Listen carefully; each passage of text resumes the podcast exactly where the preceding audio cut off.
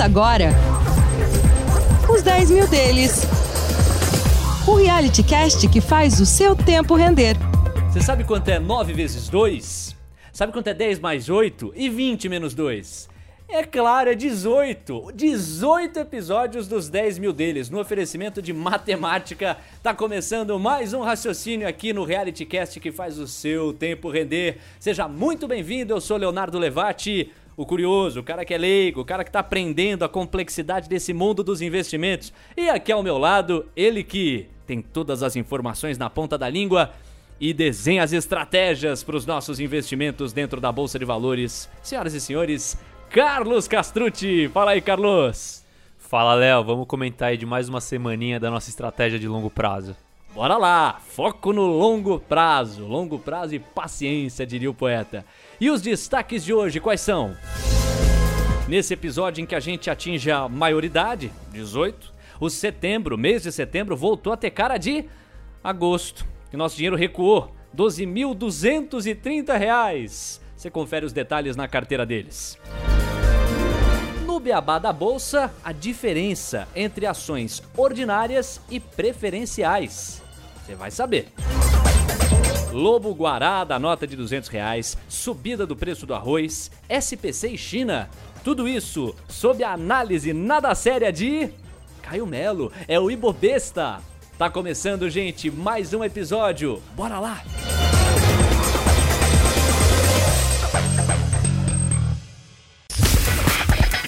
A carteira deles.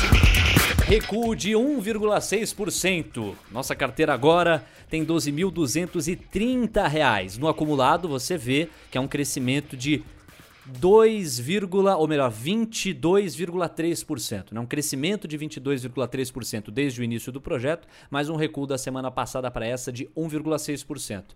Índice Bovespa recuou quase 2%, gente. Aí batemos o Ibovespa de novo, hein? Nossa dor foi menor do que a do índice, 98.835 pontos. E o dólar, que segue aí numa oscilação constante, apresentou um recuo de 0,3%, operando a uma média frente ao real, R$ 5,29. Vamos lá, Carlão, vamos bater uma bola aqui, tabelar sobre como foi a semana. O que, que você pode destacar para gente? Mais uma semana volátil, né?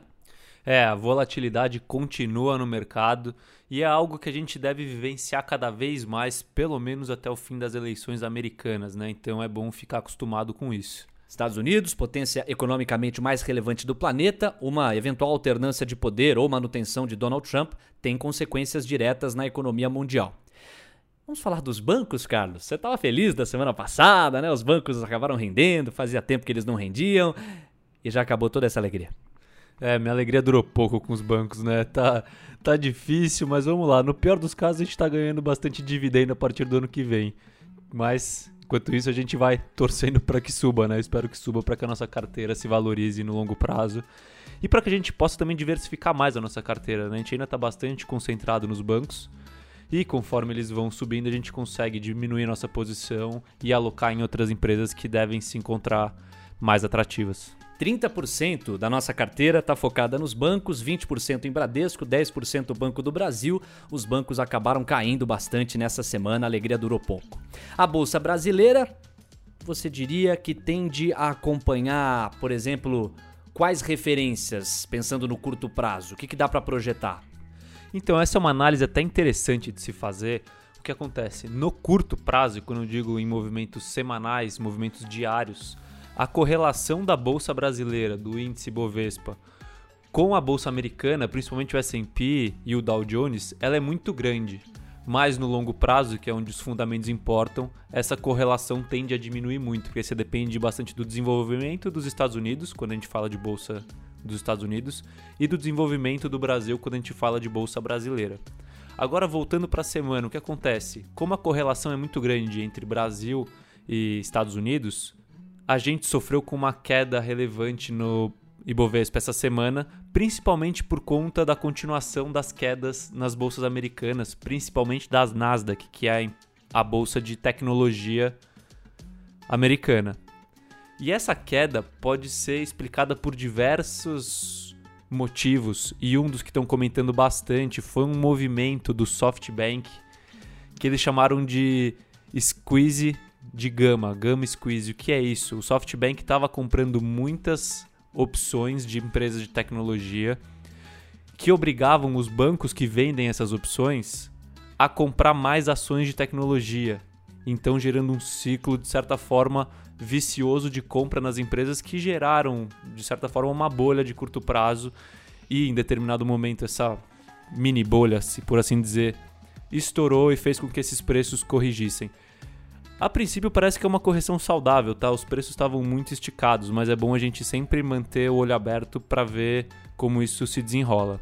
Você está se referindo às empresas de tecnologia, como você pontuou, as que mais marcam o índice Nasdaq, e o SoftBank, então, procurando comprar opções das empresas de tecnologia, ou seja, firmando o preço dessas empresas num determinado período lá na frente. E um dos mecanismos para se proteger nessa busca por opções é a compra de ações propriamente ditas da empresa. Conforme o poder de fogo do SoftBank é alto e é muito alto, isso acabou gerando um fluxo de compra violento para cima dessas empresas, o que acabou fazendo com que os papéis delas se valorizassem descoladamente, quer dizer, ficou artificial. E o resultado a gente viu nas últimas semanas, né? Uma correção, como você acabou de destacar, que fez com que os preços caíssem muito e, obviamente, que houve um impacto nos índices sobretudo os de Nasdaq. Vamos lá então, seguindo o raciocínio, o que, que a gente pode falar de outros destaques da semana? Sabe-se que nos Estados Unidos, no Senado americano, houve uma discussão importante. A ala republicana estava com interesse de aprovar um pacote de auxílio emergencial que a ala democrata não concordou em aprovar. Exato, e isso também foi uma sinalização que ajudou a fortalecer o movimento de queda nas bolsas americanas. E como eu disse, e reforço, a bolsa brasileira ela acompanha a bolsa americana no curto prazo, então essa rejeição do Congresso americano fez com que a bolsa brasileira sofresse também no dia. E para fechar o quadro do exterior, a gente ainda teve uma queda expressiva nos preços do petróleo por conta de um receio com a retomada da demanda pela commodity. E isso também atrapalhou o desempenho das bolsas ao redor do mundo. É, uma das variáveis é a tal da segunda onda do coronavírus, como é que ela vai acontecer, qual que é o efetivo impacto dela, a mobilidade das pessoas segue impactada e com isso o consumo de petróleo também. Por isso, impactos diretos nessa commodity, receio com a demanda, tá aí o balanço da Semana Internacional. Vamos voltar as atenções para o Brasil. Qual destaque, Carlos? No Brasil, a gente teve algumas notícias positivas, tá? Começando pela recuperação do varejo mais rápido do que o previsto. A gente já está num nível do varejo quase pré-pandemia, que seria a famosa recuperação em V, algo que era inesperado há pouco tempo atrás.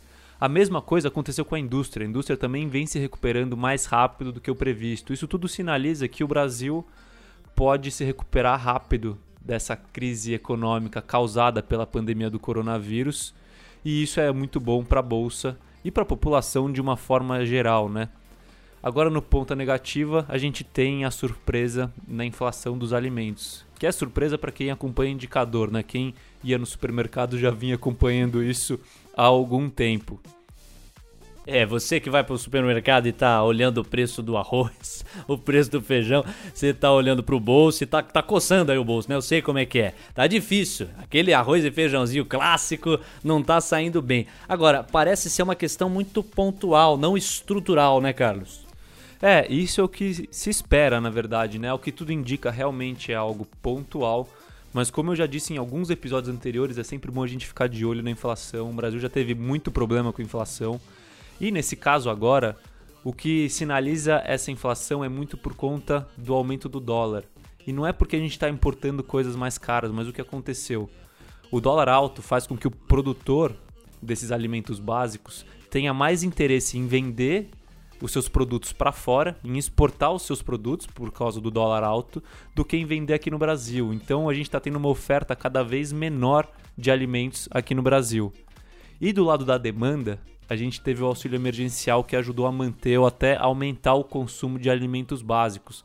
E quando você traz esse desequilíbrio entre oferta e demanda, o preço sobe, né? A gente tem mais demanda do que oferta, o preço dos alimentos tendem a subir. São três atores no raciocínio, no tabuleiro: os produtores, os vendedores e os consumidores. Os produtores estão achando muito mais estratégico vender para fora porque o dólar está alto. E aí os vendedores que precisam alcançar, abraçar essa demanda doméstica por alimentos básicos como o arroz e o feijão, estão querendo oferecer isso para a população, mas não está tão barato e eles estão tendo que importar. E com o dólar alto, o custo está grande e isso é repassado para o consumidor. E você já viu como é que essa conta não tem fechado. Vamos ficar de olho nos próximos passos em relação a essa novela. Que o arroz e o feijão de cada dia continuem acessíveis, convenhamos. Já seguiu a gente nas redes sociais? Vai lá no arroba os 10 mil deles.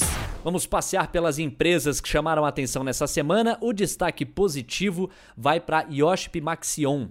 Ela compõe na nossa carteira 7,5% dela. Não se confunda, porque o crescimento também foi de 7,5% da semana passada para essa. E o destaque negativo, eu só vou pontuar, prometo que eu não vou tocar a marcha fúnebre, foi a IRB de novo. A IRB, que preenche 4% da nossa carteira, acabou recuando quase 8%, gente, menos 7,9%. Da IRB nós já estamos cansados de falar, já estamos enjoados de falar, nós nos recusamos a falar da IRB. Se você quiser saber um pouquinho mais da tese da IRB, é super fácil de encontrar. Episódio passado e em vários que a gente acabou citando a IRB conforme ela se destacava, invariavelmente de maneira negativa. Mas a IOSP Maxion vale a pena da gente mergulhar, Carlos. Aqui que a gente pode atribuir essa alta importante dela. A IOSP, na verdade, é uma empresa que a gente já tem na carteira há algum tempo, né? A gente já trouxe a tese dela para os 10 mil deles. E, para quem não se recorda, é uma empresa que produz principalmente rodas de alumínio e de aço para veículos leves e veículos comerciais em todas as partes do mundo. O preço dessa empresa vem sofrendo muito desde o início da pandemia, principalmente por conta do pessimismo com o desempenho industrial ao redor do mundo. E quando você soma a isso a desvalorização cambial, o fato da empresa ter muita exposição lá fora, o resultado do segundo trimestre, que saiu há pouco tempo atrás, veio muito aquém do esperado, mas é algo super pontual. E o que acontece? Por conta de todos esses fatores somados, a empresa ficou com preço extremamente deprimido. Então, na realidade, nada aconteceu de relevante com a empresa essa semana que justificasse uma alta de 7,5% essa alta só pode ser justificada pelo excesso de pessimismo que a empresa vinha enfrentando. E vamos para a revelação da semana. Tá acontecendo um fenômeno aqui no nosso podcast e é importante a gente dividir isso com você que nos ouve. A gente já revelou praticamente todas as empresas que compõem a nossa carteira. Muito em breve a gente vai retomar todo o desenho da carteira para você de maneira ilustrativa enxergar direitinho quantos por cento cada empresa preenche dentro dela. O fato é que as teses das empresas também, pouco a pouco, estão sendo esgotadas. E a gente vai com o passar do tempo, abordar inclusive empresas que não necessariamente estejam na nossa carteira. Então, as empresas que chamaram a atenção na semana, que se destacaram no noticiário, positivo ou negativamente, poderão ser abordadas também aqui com a perspectiva do Carlos, que vivencia a renda variável, a bolsa de valores todos os dias. Então, não se surpreenda se nos próximos episódios, para além das empresas que compõem a nossa carteira, a gente tocar em outras também. Mas ainda falta revelar algumas. Por exemplo, esta que eu estou vendo aqui, rapaz, olha só. Não, não é possível. É certo o que eu estou vendo?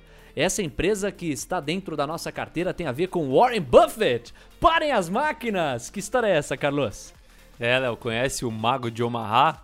O Mago de Omaha é a referência para o Buffett. A gente tem o Buffett na nossa carteira? É isso? Nós somos sócios do Buffett? Eu vou ficar insuportável desse jeito, é verdade isso? É isso mesmo, Léo. Pode se vangloriar que você é sócio de, umas pessoas, de uma das pessoas mais ricas do mundo, que desenvolveu seu patrimônio principalmente investindo em empresas. A gente tem a Berkshire Hathaway na nossa carteira. Berkshire Hathaway está na nossa carteira. Só que isso investindo aqui no Brasil. Perfeito. A gente está investindo na Berkshire Hathaway a partir da B3, investindo nas BDRs da empresa. Algo que a partir desse mês você também pode fazer, mesmo sendo uma pessoa física considerada investidor em geral. E eu lembro que você, com bastante vibração, pontuou quando houve a flexibilização, quando finalmente foi permitido que os investidores, pessoas físicas, pudessem comprar através da B3 ações, empresas que não estão aqui no Brasil. Vamos falar um pouquinho do histórico dessa empresa? Bom, para quem não sabe, a Berkshire ela não foi nem fundada pelo Buffett, tá? É uma empresa que ele comprou na época que ele fazia investimentos por fora da Berkshire, obviamente, e era uma empresa do segmento têxtil. Ele assumiu o controle da empresa na década de 60, mas é uma empresa muito mais antiga que isso, e começou a fazer os seus investimentos em outras empresas por lá, além de tocar a operação da empresa têxtil. E hoje em dia, para você ter uma ideia, essa operação têxtil nem existe, mas o nome da empresa se mantém. E ele faz os investimentos dele por lá?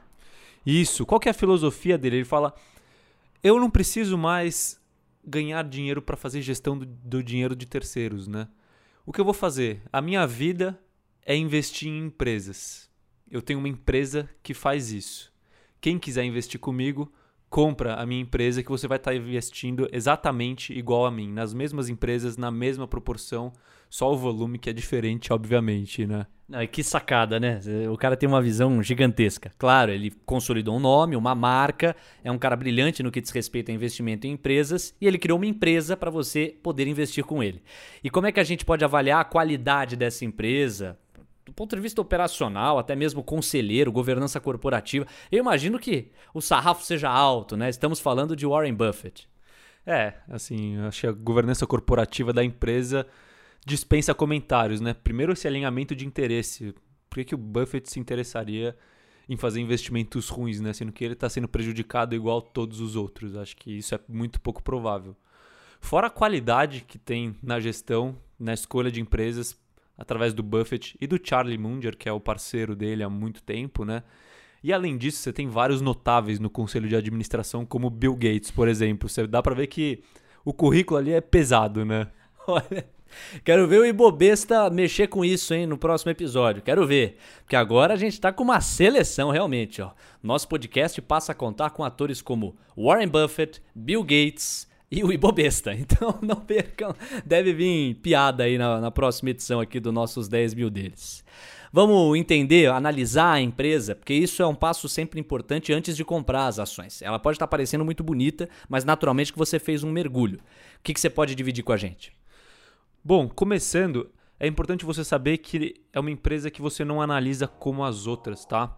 Porque nesse caso não interessa olhar para o lucro líquido da empresa, porque o lucro líquido, que é o que a gente sempre se baseia, ele não reflete a realidade da empresa. E por quê? Primeiro assim, então voltando, a Berkshire ela investe em empresas, é uma empresa de investimento. Algumas das empresas que são investidas pela Berkshire são controladas diretas pela Berkshire, principalmente empresas do ramo de seguros e resseguros, assim como o IRB, mas eles não têm IRB, né? Lembra do escândalo? eles não caíram nessa da IRB, né? Só nós por enquanto, mas nós vamos virar o jogo. que mais? Além disso, eles controlam empresas de operação ferroviária e empresas de utilities, né? O que são empresas de utilities? Empresas de energia, saneamento e gás, esses serviços essenciais. E o que acontece? As empresas que são controladas diretamente, elas são o que a gente chama de consolidadas na demonstração financeira da empresa, ou seja, o lucro de cada uma dessas empresas é reportado como lucro da Berkshire. Então, essa parcela você consegue analisar de forma comum. Só que além desses investimentos, a Berkshire também compra empresas na bolsa de valores e que são reportadas de duas formas diferentes. Uma delas é por equivalência patrimonial, que é uma forma de, re de reporte quando você tem uma participação relevante na empresa, mas você não tem controle dela. Então você reporta o lucro da empresa no resultado de equivalência patrimonial. Se eu estou entendendo bem, Naturalmente que o Warren Buffett não faria uma empresa que investe em outras sem contemplar o conceito de diversificação. Então ele não vai ficar circunscrito apenas às empresas que esta empresa controla. Ele vai para outras. E em outras, ele consegue ser um ator relevante investindo nessas outras empresas, embora não seja o majoritário, embora ele não consiga direcionar a empresa para os rumos que ele quer. São empresas em que ele investe com uma participação expressiva, mas não majoritária. Exato, e tem tanto a parte de participação relevante, né? E mais do que isso, não, não interessa para o Buffett atuar em todas as empresas, né? Ser ativo em todas as empresas. Tem investimentos que são do ponto de vista capitalista, né? Você entra o capital e espera o retorno do investimento sem influenciar na operação. E aí entram, além das empresas que vão por equivalência patrimonial, como a Kraft Heinz, empresas investidas na bolsa, empresas negociadas na bolsa de valores, como Apple, por exemplo. E essas empresas entram numa terceira categoria. Então a gente falou das primeiras que são controladas e são consolidadas no balanço. A gente falou da Kraft Heinz, que é reportada por equivalência patrimonial, e a gente ainda tem as empresas negociadas na bolsa, que são reportadas como investimentos. E é aqui que entra a grande distorção do lucro, porque o que acontece? O que é considerado lucro em investimentos é quando o preço sobe ou cai, concorda? Então, se os preços das ações subiram muito em um determinado período, o lucro vem inflado da empresa. Enquanto se os preços das ações negociadas em bolsa caírem muito, é possível que a Berkshire reporte um prejuízo. Mas isso não é verdade, porque isso é oscilação de preço, em nada reflete a operação das empresas em si, o lucro das empresas em si, entendeu? Então, no caso da Berkshire, não interessa olhar para lucro líquido nem para demonstração de resultado. Olha aí que ponto, né? O lucro líquido vai refletir a volatilidade dos investimentos de bolsa que fazem parte da composição dessa empresa. Mas essa empresa não está circunscrita a esse tipo, a essa natureza de investimento. Há outros investimentos cuja volatilidade é bem menor. Daí que olhar só para o lucro líquido pode trazer distorções na hora de avaliá-la. Muito bom. Que mais, Carlos? Então, a melhor forma de analisar a Berkshire, quando a gente fala em números, não da parte qualitativa, é ao invés de olhar para a demonstração de resultado e lucro líquido, consequentemente, olhar para a evolução do patrimônio líquido da Berkshire, entendeu? Porque todos os investimentos, quando bem feitos, eles tendem a, faz... a trazer uma valorização para o patrimônio líquido da empresa. E quando você consolida tudo isso na Berkshire, a gente tende a ver um crescimento do patrimônio líquido da Berkshire ao longo do tempo. Mais foco sobre o patrimônio líquido dela, menos foco sobre o lucro líquido, que acaba podendo refletir aquela volatilidade à medida que parte da composição dela gira em torno de ações negociadas em bolsa. Além disso, outras coisas que são super relevantes para se analisar na Berkshire é, lembra do múltiplo preço por valor patrimonial? Esse é um múltiplo super interessante para você olhar para Berkshire, porque em raras exceções, tá, o, a Berkshire vai estar tá negociando abaixo do valor patrimonial. Quando isso acontecer, é compra na certa, tá?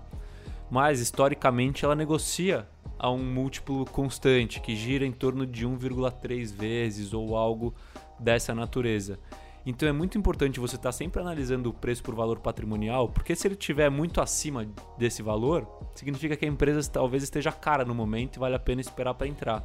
Se estiver negociando abaixo desse valor, significa que a empresa pode estar barata e que faz sentido comprar ela. E por último, o que é importante a gente sempre ter em mente é que a gente é brasileiro, então a gente tem que estar sempre olhando para a cotação do dólar com relação ao real. Por quê? Porque a Berkshire é negociada em dólares. Então, se o real está muito desvalorizado, ou seja, se o dólar está muito alto, que é o caso, isso pode significar que a Berkshire em dólar pode estar barata, mas em reais pode estar cara. Na minha opinião, é sempre importante você ter uma parcela do seu patrimônio em dólares, né? Então, no caso de Berkshire, eu gosto de não olhar tanto para o dólar e olhar qual seria o meu retorno em dólar e manter essa parcela da minha carteira sempre dolarizada.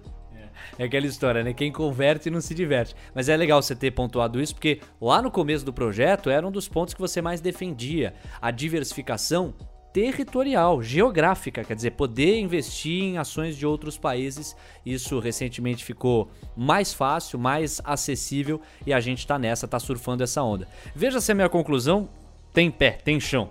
Dá para dizer então que investir nessa empresa é uma forma assim otimizada de comprar uma carteira diversificada das empresas estrangeiras, apenas e tão somente contando com a capacidade do Buffett, do próprio Charlie Munger, de escolher essas companhias. E quem sabe, como aposta, superar até mesmo o desempenho de um S&P, pensando no longo prazo. Faz sentido?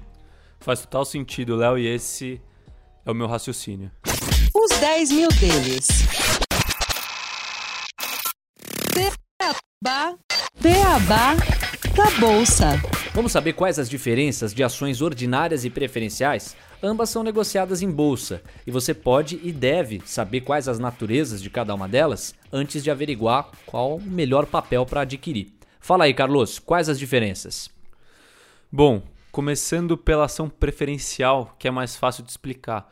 Por que é preferencial? Porque ela tem uma preferência sobre algo.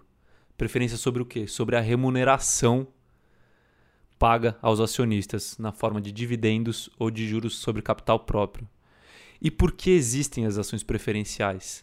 Ela é uma forma dos controladores que têm as ações ordinárias oferecerem uma participação no capital para outras pessoas sem que essas pessoas interfiram na gestão da empresa, nas decisões da empresa, entendeu?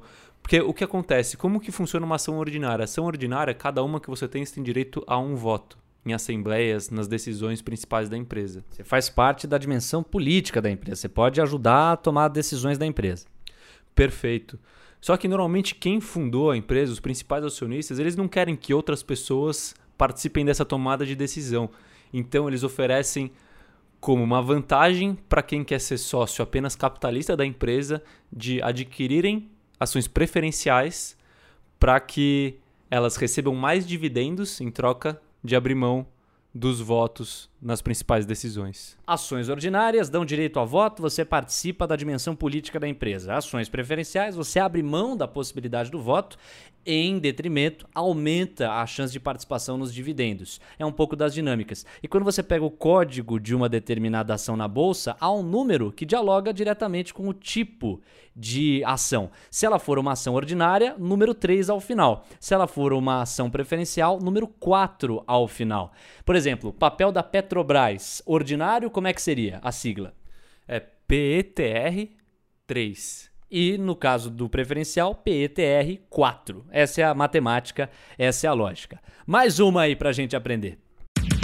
Nas redes sociais, siga a gente, arroba os 10 mil deles. Pessoal, chegou a hora do alívio cômico deste programa. O episódio de hoje está mais valioso que a cesta básica brasileira. É claro que eu só poderia estar falando do. Ibobesta! Ibobesta! E finalmente, depois de muito suspense, muita polêmica e muitos memes, divulgaram a nota de 200 reais com o Lobo Guará. Só que tadinho, tá parecendo que ele tá com anemia, coitado, vocês viram? É desse jeito que fica o investidor quando tem aqueles blackouts da bolsa, sabe? Ele tá com aparência tão estranha que é capaz do Ibama processar o Banco Central por maus tratos. O que ninguém sabe é que o lobo guará magricelo desse jeito tá homenageando a população brasileira com a subida dos produtos da cesta básica. Iniciativa bacana, porque a nota de dois reais com a tartaruga tá homenageando a subida da economia, lenta, e a nota de 20 homenageando os políticos com o mico estampado. Faltava uma pro povo, vai. Mas sério, gente, um pacote de 5 quilos de arroz que antes custava 15 reais, hoje tá custando 40. Eu fui convidado para um casamento chique. Era para ser aqueles bolos de vários andares, sabe? Mudaram para um bolinho de arroz. Ô, casal ostentação. O Léo foi cozinhar para a família dele no almoço do último domingo, teve que usar o dinheiro investido para comprar arroz. Os 10 mil deles agora são os 40 centavos deles. E olha que ele não chamou a família toda, hein? Se a história da Chapeuzinho Vermelho fosse nos dias de hoje, para ela ser uma neta exemplar, não ia ter que levar uma cesta de doces pra vovó, mas sim uma cesta básica. Com cuidado para não ser assaltada no meio do caminho, né? Falando em pouca grana, acabou de terminar uma campanha da Serasa de renegociação de dívidas. Será que já tem gente que se endividou comprando arroz? A situação da economia tá tão feia que eu ouvi dizer que inscreveram o Brasil nessa campanha. Será que vinga? E para terminar, lembra daquela história do TikTok ser usado para espionagem do Partido Comunista Chinês? Então, por incrível que pareça, questionar aplicativos chineses está virando moda. A China até anunciou uma iniciativa para melhorar a segurança de dados e evitar o uso indevido deles. Então, indo na mesma linha da promessa chinesa de respeitar a segurança de dados e a privacidade, eu prometo nunca mais fazer piadas com nada. O que foi? Vocês estão rindo do quê? Ó, quer saber, gente? Depois dessa, ó, fui!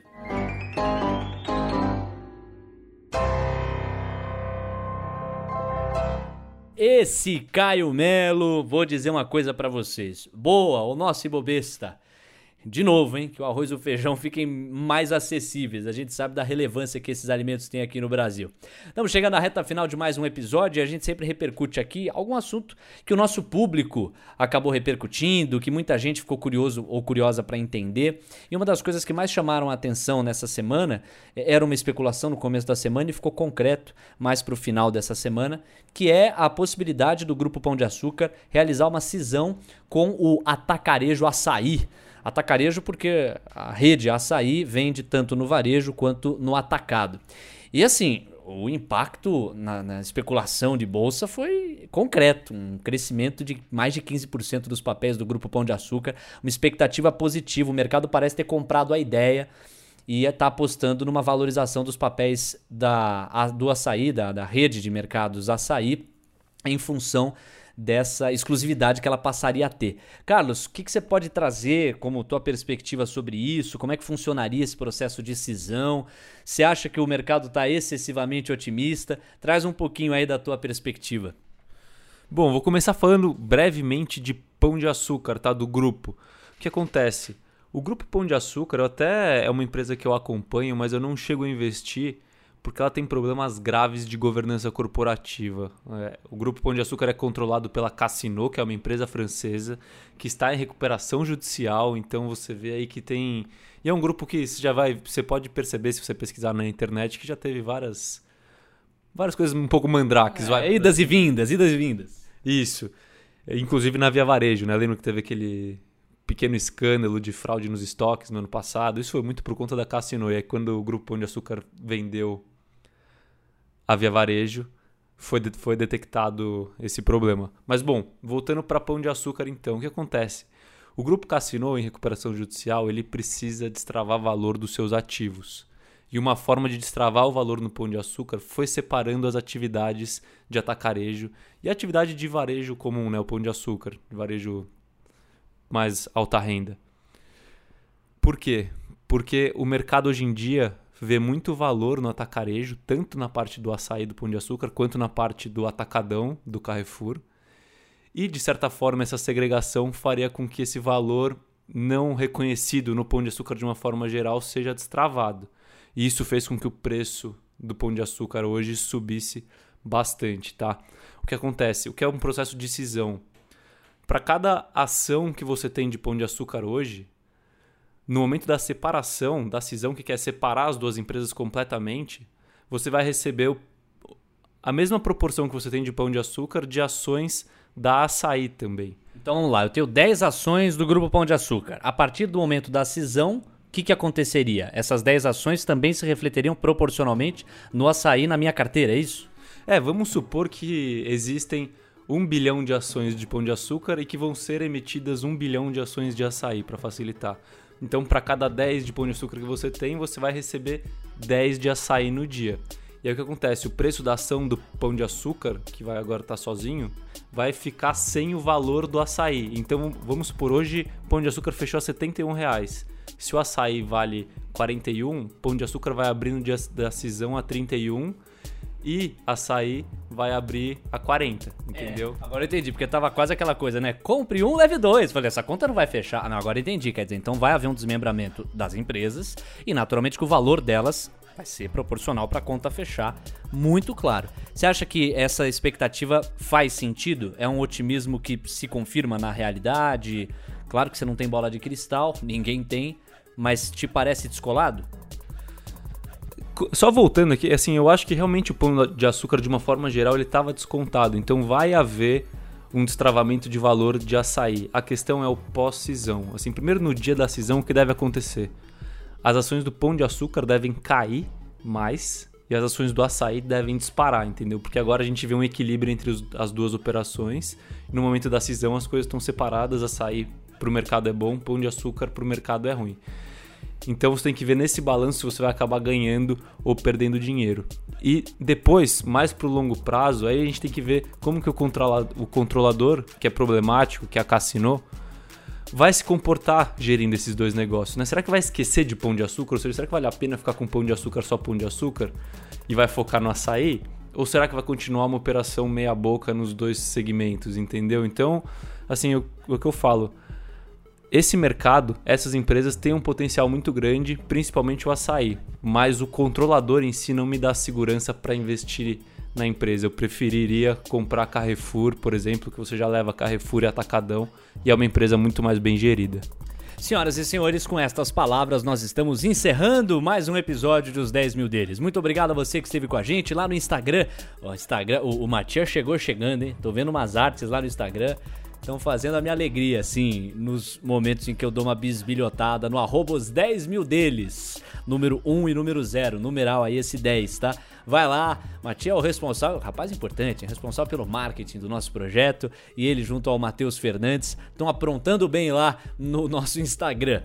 Você pode acompanhar a gente pelo player favorito, os principais Deezer, Spotify, Apple Podcasts, TuneIn, e também YouTube, caso você prefira. E a gente também tá no Facebook, também arroba os 10 mil deles. Apresentação e edição Leonardo Levati, os comentários do maestro Carlos Castrucci, produção do Super Caio Melo, mídias digitais e identidade visual ficam com o Matheus Fernandes e quem gerencia o nosso marketing, como eu pontuei, é o Super Matia Mistro. Carlos, um abraço! Valeu, gente. Aguardo vocês na semana que vem. Espero que com boas notícias. Um abraço.